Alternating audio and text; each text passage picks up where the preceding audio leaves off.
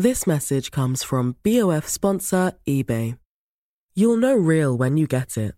It'll say eBay Authenticity Guarantee. And you'll feel it. Maybe it's a head turning handbag, a watch that says it all, jewelry that makes you look like the gem, or sneakers and streetwear so fresh every step feels fly. eBay gets it. So look for the blue check mark next to that thing you love and be confident that every inch, stitch, sole, and logo is checked by experts. With eBay Authenticity Guarantee, you can trust that feeling of real is always in reach. Ensure your next purchase is the real deal. Visit eBay.com for terms.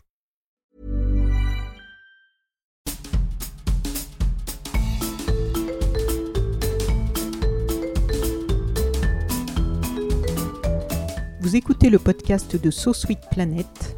Je suis Anne Greff et je vous propose des rencontres autour des thèmes des droits humains, de la culture et de l'environnement.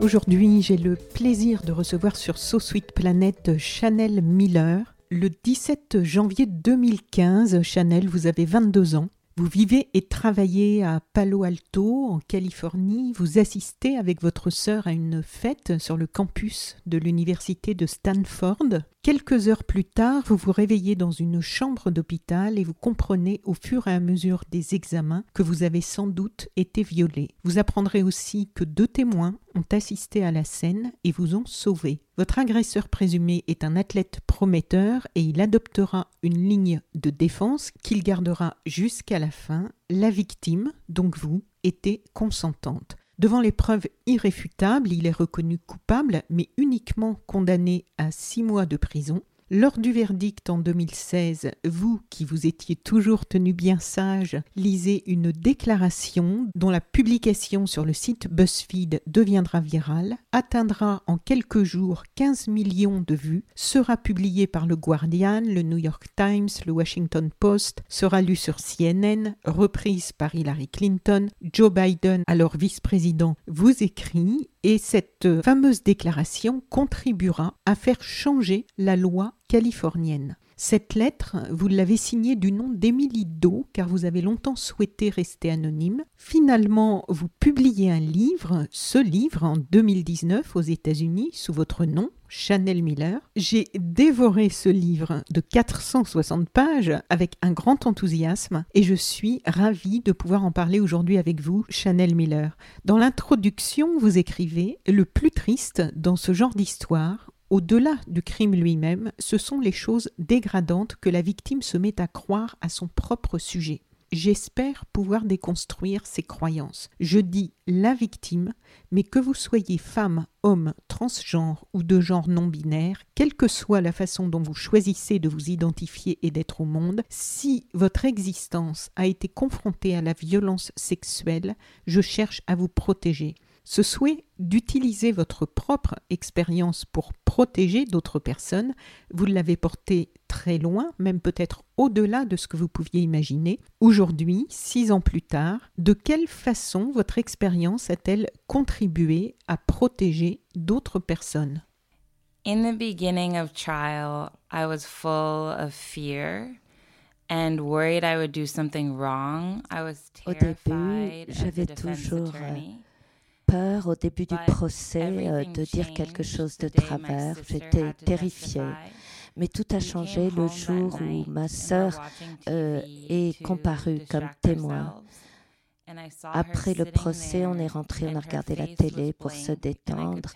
Et j'ai vu que euh, son esprit, euh, l'esprit de ma petite sœur souffrait, qu'elle regardait dans le vide. Et à ce moment-là, j'ai oublié les peurs, tout ce qui me terrorisait. Et ma peur s'est transformée en- colère. Et l'amour que j'avais pour ma petite sœur et mon désir de la protéger, euh, tout out cela m'a profondément changé. J'ai pris la décision de faire tout ce que je pouvais pour nous sortir de là, toutes les deux. Je crois que souvent, on a tendance à sous-estimer la puissance qu'on a, la force qu'on a, parce qu'on est timide, on a peur de s'exprimer. Mais quand on voit quelqu'un qu'on aime qui souffre, là, ça nous fait bouger, quelles que soient les circonstances et l'adversité. Donc le livre est sorti en 2019 aux États-Unis. Mhm. Avec l'écriture de ce livre, vous vous êtes replongé dans votre histoire et vous avez décidé d'assumer qui vous êtes, d'assumer ce que vous avez ressenti et traversé, et d'assumer qui vous êtes aussi avec votre nom, puisque durant toute cette affaire, vous avez été médiatisé sous le nom d'Émilie Do. Mhm. Vous avez depuis révélé votre vrai nom, Chanel Miller, et aussi votre nom chinois, puisque vous êtes à moitié chinoise. Votre livre s'intitule J'ai un nom, et la première des trois citations que vous avez choisies pour ouvrir votre livre est une phrase de la grande autrice africaine-américaine Toni Morrison, extraite de son livre Le chant de Salomon, qui dit Quand on connaît son nom, on s'y accroche, car si on ne l'écrit pas et si on ne s'en souvient pas, il meurt avec vous. Comment cette phrase résonne-t-elle pour vous? Pourquoi l'avez-vous choisie? Hmm. The name is sacred Le nom, oui, c'est sacré. Et moi, c'est la seule chose qu'on m'a was laissé, taken que je pouvais euh, garder. Tout le reste, j'avais l'impression qu'on me l'avait enlevé. Des photos de moi in avaient été prises à l'hôpital, ont été euh, relationship montrées euh, au tribunal. On m'a history, interrogé my sur ce que je buvais, le poids que je faisais, sur mon petit ami. Euh, autrement dit, on extirpait absolument tout de moi. Mais le nom et les six lettres de mon prénom, c'est la seule chose que j'ai pu garder, que j'ai pu conserver. Donc oui, je m'y suis accrochée. And I decided when I was going to come forward, not when the media pressured me to come forward, not when the publisher wanted me to come forward. Et ce ne sont pas les médias, la presse, ni mon éditeur qui m'ont convaincu de révéler mon someone nom. Vous savez, the quand on a l'impression qu'on on veut se cacher sous une exposed. couverture, que quelqu'un arrache la But if couverture, vous vous retrouvez euh, who says, "I will exposé, exhibé de force, alors que the si c'est vous qui décidez a d'avancer vers la lumière, d'assumer, euh, là, vous triomphez en quelque sorte et euh, ça vous donne le pouvoir. Bravo. Votre talent d'écriture a été unanimement salué par tous les médias aux États-Unis et dans tous les pays euh, où le livre est déjà sorti. Personnellement, j'ai été très impressionnée, non seulement par votre histoire, évidemment, et par la façon dont vous la racontez, mais en plus de ça, j'ai été surprise par le réel plaisir de lecture que vous réussissez à procurer au lecteur avec une histoire dont le sujet n'est pas a priori euh, très agréable. Mais vous avez un ton euh, vraiment personnel, attachant, avec beaucoup d'humour et un don absolument exceptionnel pour les associations d'idées. Quelle place avait l'écriture dans votre vie avant toute cette histoire? Oui, l'écriture a toujours fait My partie de ma vie. Ma mère a écrit euh, plusieurs livres en chinois. Moi, j'ai grandi avec euh, l'anglais alors que ma mère avait du mal à maîtriser l'anglais car elle venait de, de Chine. Donc j'ai compris que la langue, ce n'était pas euh, quelque chose qu'on doit prendre pour acquis, mais c'est un droit, in ainsi que la euh, liberté d'expression. À l'université, j'ai étudié euh, la littérature. Et quand on m'a dit que je pouvais écrire une déclaration en tant que victime, quelles répercussions guy avais-tu cette expérience euh, euh, sur, euh, sur moi? Eh bien, Je me suis dit, ah, euh, mon agresseur euh, n'a vraiment pas eu de chance en me choisissant parce que justement, moi, j'écris depuis longtemps et je vais euh, utiliser l'écriture euh, comme une arme. And the beauty is that in reality, in the courthouse, I was Et a very ce qui est magnifique, c'est que. En réalité, dans- au no tribunal, j'étais une toute petite euh, silhouette, je n'avais aucun pouvoir, je me sentais euh, piégée. When je of Alors qu'à ma table de travail, quand j'écris, c'est moi qui crée euh, l'univers, le monde.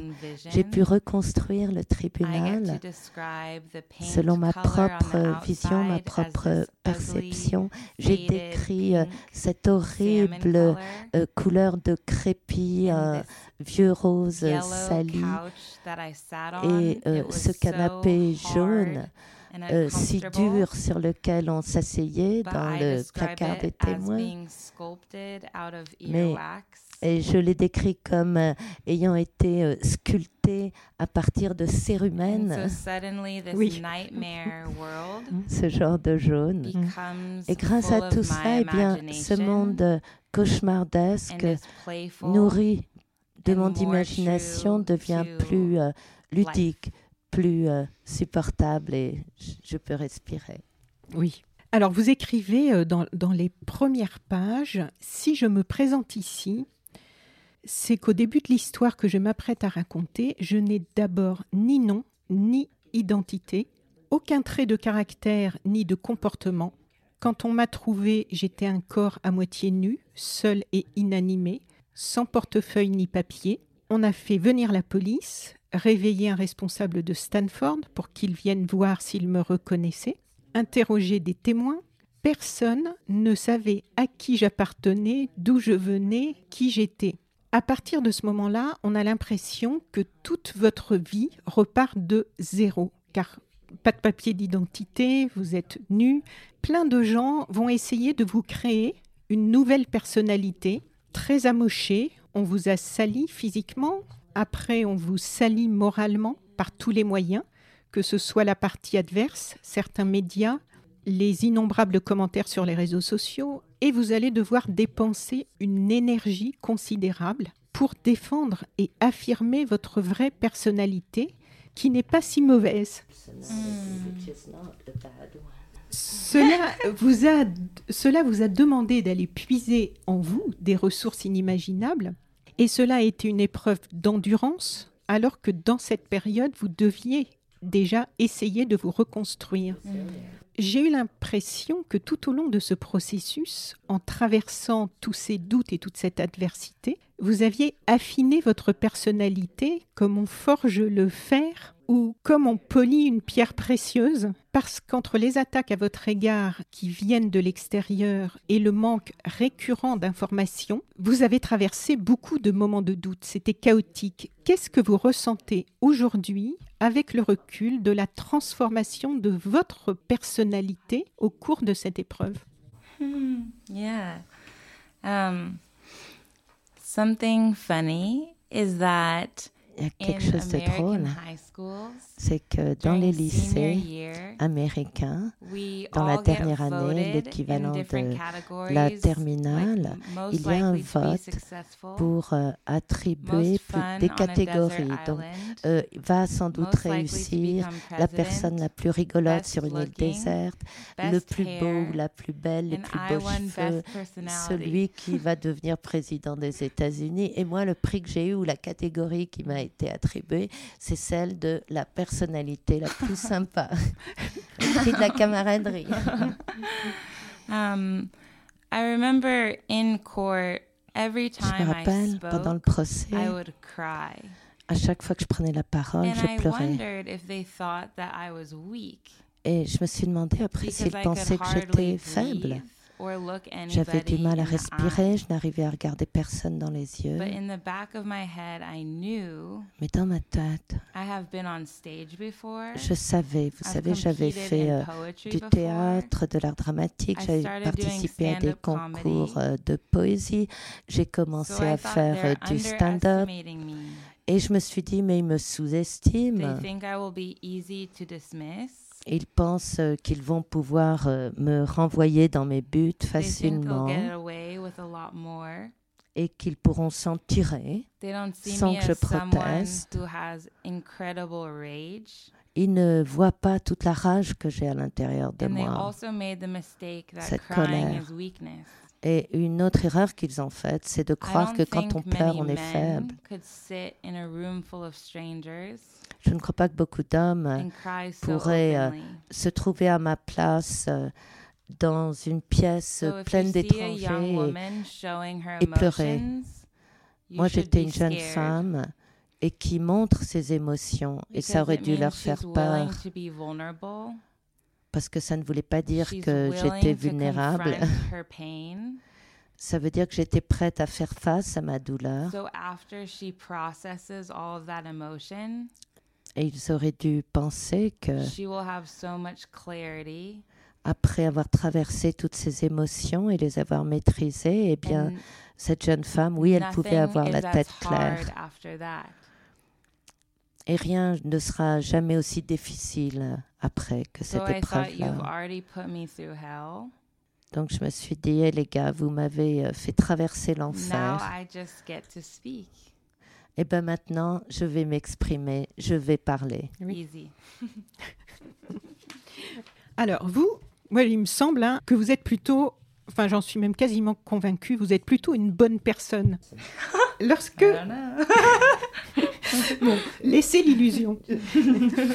Lorsque vous commencez à réaliser ce qui s'est passé dans les jours et les semaines qui suivent votre réveil à l'hôpital, vous ne voulez pas prévenir vos parents et vos proches pour les protéger. Vous vous préoccupez beaucoup des conséquences sur la vie de votre petite sœur tout le long hein, de, de cette histoire, pendant quatre ans. Vous souriez à l'inspecteur Kim, qui est l'un des premiers à vous recevoir pour recueillir votre témoignage, parce que vous trouvez qu'il a l'air triste et vous voulez le rassurer. Vous voulez lui montrer que ça va, donc c'est vous qui, c'est les rôles à l'envers. Vous culpabilisez lorsque vous prenez l'une de vos premières douches et que vous laissez longuement couler l'eau pour vous nettoyer de tout ça. vous écrivez J'avais mauvaise conscience, la Californie était déshydratée frappée par une implacable sécheresse. Alors que c'est quand même un des, c'est pas juste quelqu'un qui prend une douche, c'est une douche après euh, tout ce que vous avez décrit de toute cette horreur. C'est une douche euh, que vous méritez bien, on peut dire. Et l'on voit tout au long du livre que vous faites souvent passer les autres avant vous-même, mais vous décrivez aussi des scènes moins flatteuses où vous pétez les des câbles par euh, usure nerveuse. Est-ce que vous n'avez pas eu peur durant toutes ces épreuves et toutes ces attaques de laisser la négativité et la colère vous envahir et de finalement devenir la personne que la partie adverse voulait que vous soyez? Mm, yeah. Yeah, that's a good question. Um, Ah oui, c'est une bonne question. mhm. Um, I didn't like the way we were positioned to fight in Je court. n'ai vraiment pas It aimé la mise like en scène, le dispositif, c'était comme une mise en scène, euh, pour organiser bite, un bite, combat, bite, un combat de coq, un combat de chien, et, et qui était euh, voué à s'entre-déchirer fighting like this. jusqu'à ce qu'il ne reste rien de nous. Moi, je n'ai pas l'habitude de- me battre comme ça. Moi, tout ce que je voulais, c'était que mon agresseur reconnaisse ce qu'il avait fait et qu'il s'excuse, qu'il me présente des excuses. Alors les médias ont dépeint ça comme euh, un combat. alors que tout au long du procès, je voulais seulement qu'ils comprennent. D'ailleurs, la plupart des survivants ou survivantes d'agressions for 100 sexuelles. Veulent seulement être reconnus, ils ne veulent pas entretenir euh, du ressentiment pendant 100 ans, mais ils veulent que leur réalité, leur expérience de victime soit reconnue. that On nous dit trop souvent euh, euh, qu'on est fou, folle, que cette douleur qu'on éprouve, ce n'est pas grave, que ça n'existe pas vraiment. Et ça, ça vous isole et vous finissez par vous demander, par ne plus vous faire "What happened confiance. Et so quelquefois, les gens me disent, mais euh, c'est vrai tout ce you qui t'est arrivé? Je suis tellement désolée, tu ne méritais pas ça. Enfin, il faut de la bienveillance pour pouvoir guérir. Quand like mon agresseur. Est allé en maison d'arrêt. so Ben, ça ne m'a pas euh, consolée parce que je ne pense pas euh, qu'il ait appris et qu'il ait compris son geste. Mhm. Also, if you do have anger, I didn't recognize myself for a Et long puis, time. quand on a de la colère, vous savez, pendant longtemps, je ne me reconnaissais pas moi-même. And it's important for the people around the survivor to not think, oh, you've changed, what's wrong with you? Et pour euh, notre entourage, c'est bien que les autres, vos proches, n'aient pas à se dire oh, euh, tu as changé, "The qu'est-ce qui person se passe?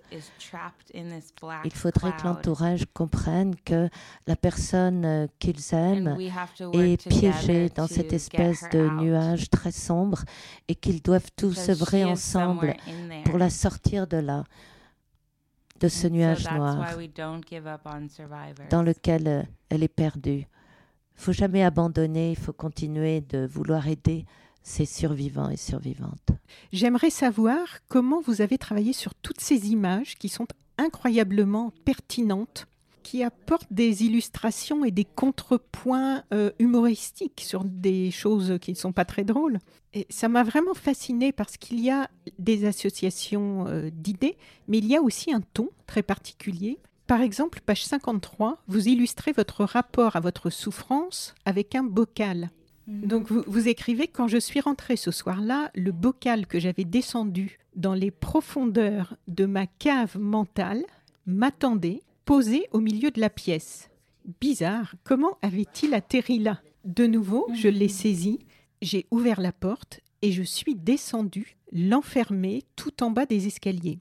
Puis, vous racontez que vous vous sentez agité, que vous commencez à faire du vélo la nuit, de longs parcours au bord des grandes routes. Et deux pages plus loin, on revient avec les bocaux, et vous dites, chaque fois que je repensais à tout ça, un nouveau bocal apparaissait. Mon esprit était désormais plein de bocaux. Je ne savais plus où les mettre. Ils encombraient la cave, ne tenaient plus dans les placards. J'étais pleine de bocaux étanches, je n'avais plus de place pour m'asseoir, marcher ou respirer. Comment vous viennent toutes ces images tellement justes et assez souvent drôles? Um, worried people will think, oh, this is just a book written by a Je ne voulais survivor. pas que les gens se disent oh, c'est encore un survivors to read." témoignage de victimes d'agressions sexuelles qui ne that they s'adresse qu'à d'autres victimes d'agressions sexuelles. Il y a des gens qui pensent qu'ils ne peuvent pas s'identifier si ça ne leur est pas euh, arrivé. Mais vous savez, moi, mes sentiments, ils sont comme euh, ceux de tout un chacun. Et bien sûr que les lecteurs, les lectrices peuvent se mettre à ma place. pendant un moment. Donc j'ai d'abord euh, décrit bon, ben, la réalité très ennuyeuse, hein, ce qui s'est passé, euh, l'hôpital, euh, la salle d'audience au tribunal, les pleurs chez moi. me, what is the emotion at the Et puis? Mon éditeur m'a poussé dans mes retranchements. Quelles sont les émotions? Qui te prennent le plus Euh?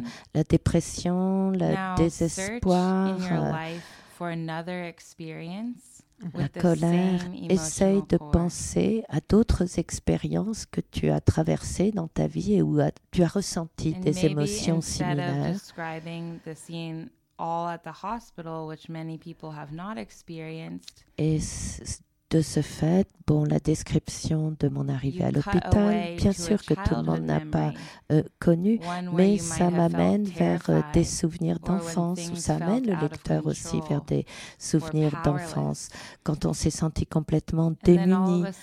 perdu, impuissant.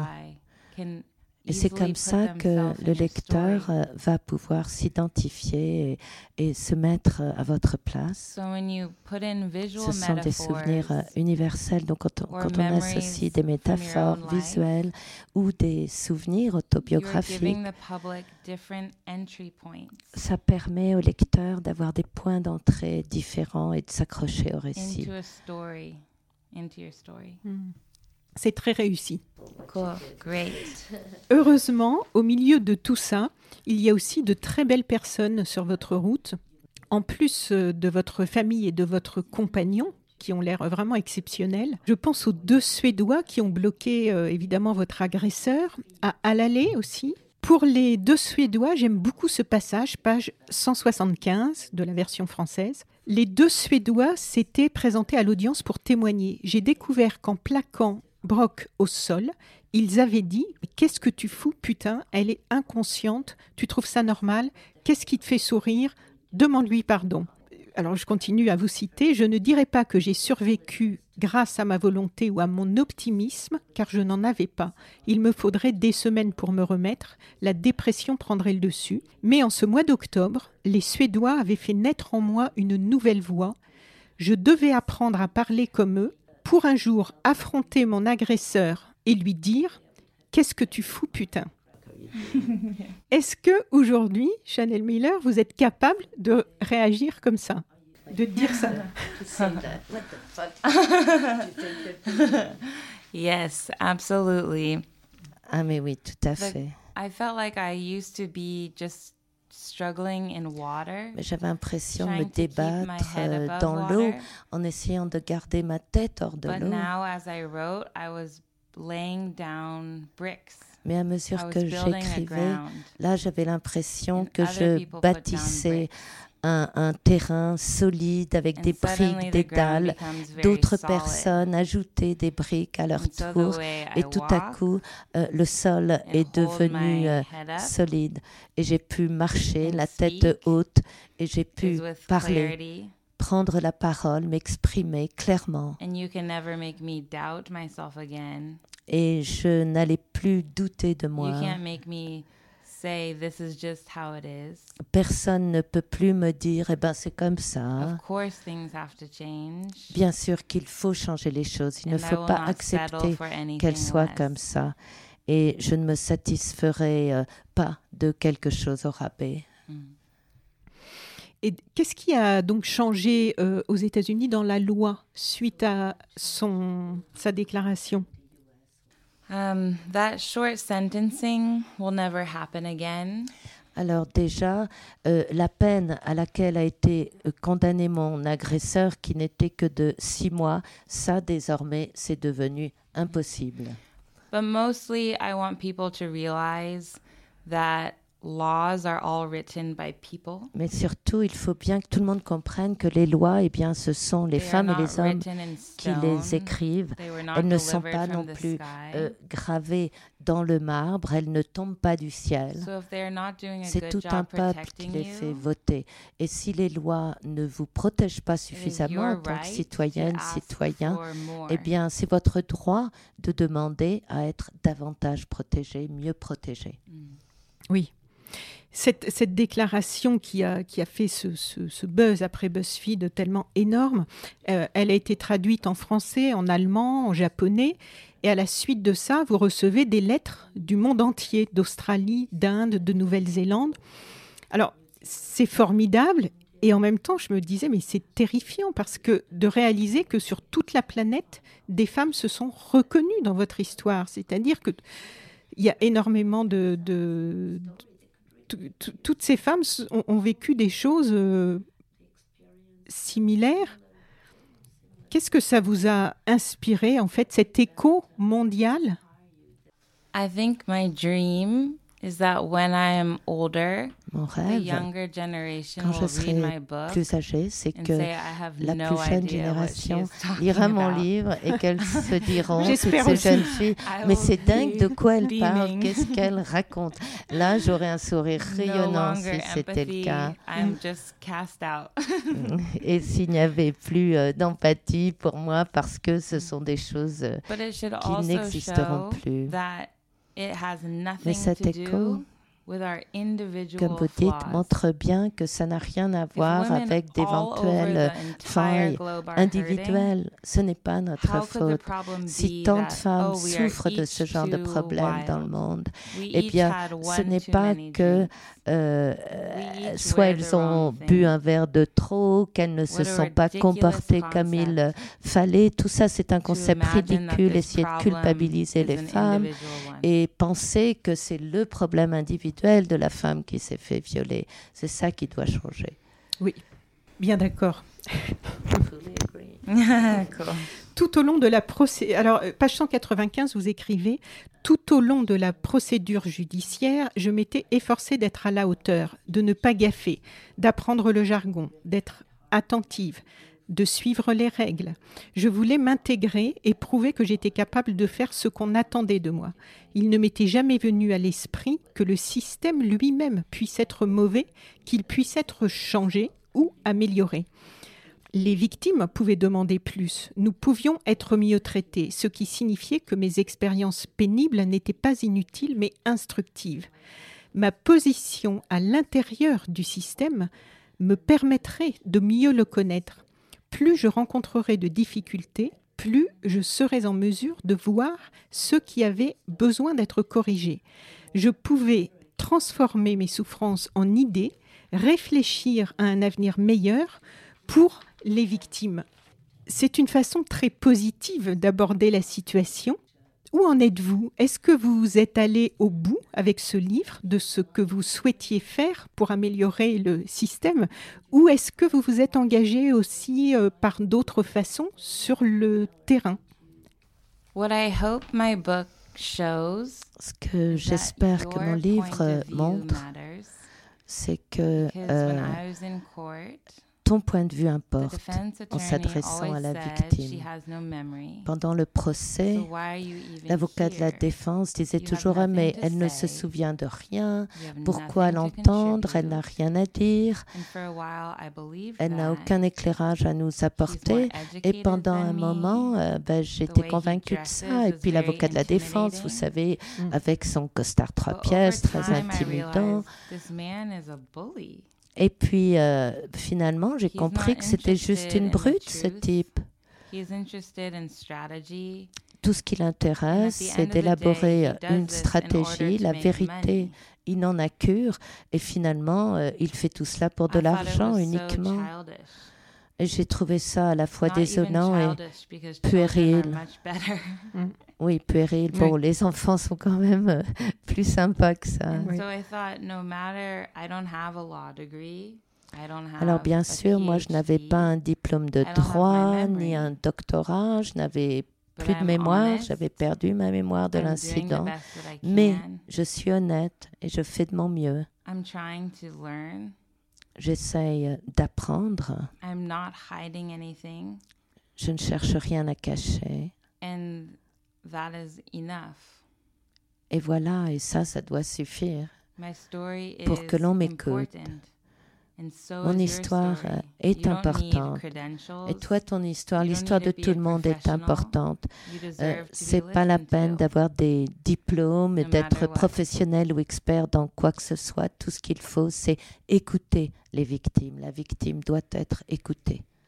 Donc j'ai vu que vous aviez fait aussi une petite euh, vidéo, une superbe vidéo et j'ai vu que cette vidéo était allée, euh, que, vous exposiez, enfin j'ai vu des dessins en rapport avec cette vidéo qui sont exposés actuellement, je crois, en Asie. Donc, quelle place va avoir la littérature maintenant dans votre vie? Est-ce que vous allez écrire d'autres livres? Et est-ce que cette part artistique euh, aussi en illustration, parce que la vidéo c'est en animation, est-ce que vous allez continuer tout ça Yeah, absolutely.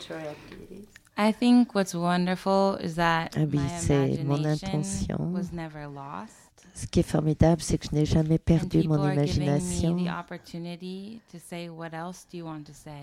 Et maintenant, on m'ouvre les portes, on se tourne vers moi euh, et on ne me pose plus de questions sur euh, ce triste incident, mais on me demande ce que je voudrais dire, comment je voudrais m'exprimer, faire des films, faire des dessins. Je crois qu'on devrait euh, demander à toutes les victimes ce genre de choses, pas juste alors qu'est-ce qui s'est passé, mais qu'est-ce que tu veux faire? Dans ta vie, qui tu veux être, qui veux-tu devenir, comment veux-tu t'exprimer? Ça, c'est des questions euh, passionnantes. Pendant longtemps, j'ai détesté le fait de, vivre, d'exister. C'était si douloureux. Mais maintenant, il y a tellement de choses que je voudrais faire euh, j'aimerais bien ne pas être obligée de dormir d'ailleurs, car le temps manque. vous avez encore une longue vie devant vous pour faire tout ça. yeah, thank you.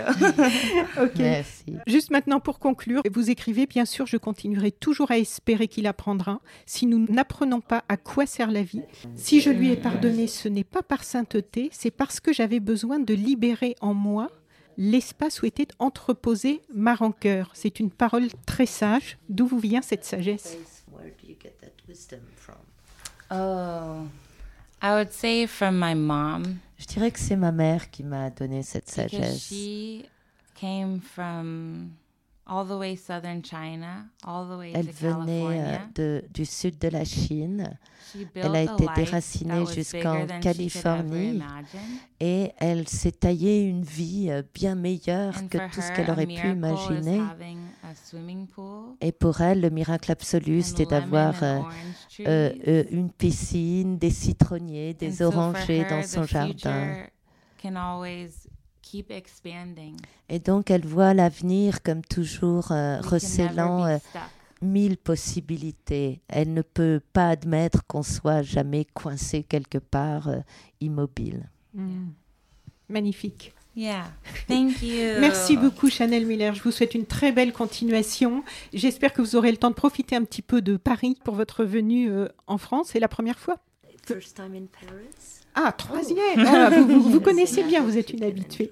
Merci beaucoup. Très bonne continuation. C'était un plaisir de vous rencontrer. Thank you so much for having me. Wonderful.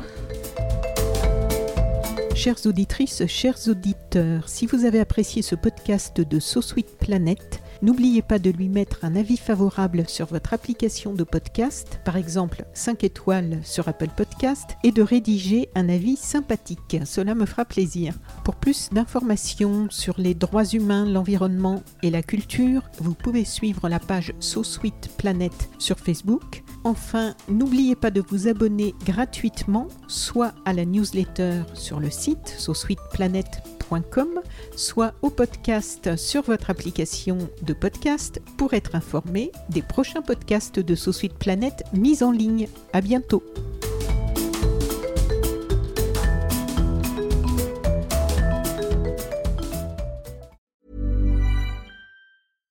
This message comes from BOF sponsor eBay. You'll know real when you get it. It'll say eBay Authenticity Guarantee. And you'll feel it. Maybe it's a head turning handbag, a watch that says it all, jewelry that makes you look like the gem, or sneakers and streetwear so fresh every step feels fly. eBay gets it. So look for the blue check mark next to that thing you love and be confident that every inch, stitch, sole, and logo is checked by experts. With eBay Authenticity Guarantee, you can trust that feeling of real is always in reach. Ensure your next purchase is the real deal. Visit eBay.com for terms.